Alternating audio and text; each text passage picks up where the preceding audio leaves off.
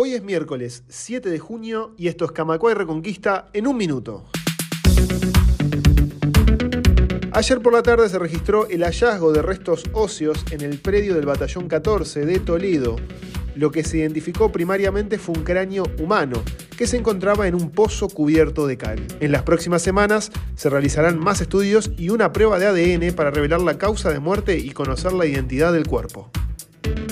El Senado aprobó hoy el desafuero del senador Gustavo Penadez, indagado por explotación sexual de menores. Los 31 senadores votaron afirmativamente al pedido de la fiscal Alicia Gione, que investiga las ocho denuncias realizadas contra el ahora ex integrante del Partido Nacional. Podrían llegar a 47 las viviendas adjudicadas de manera irregular por la ex ministra de Cabildo Abierto, Irene Moreira. En la jornada de ayer, autoridades del ministerio concurrieron a la Comisión de Vivienda del Senado para dar explicaciones sobre las entregas discrecionales por parte de Moreira.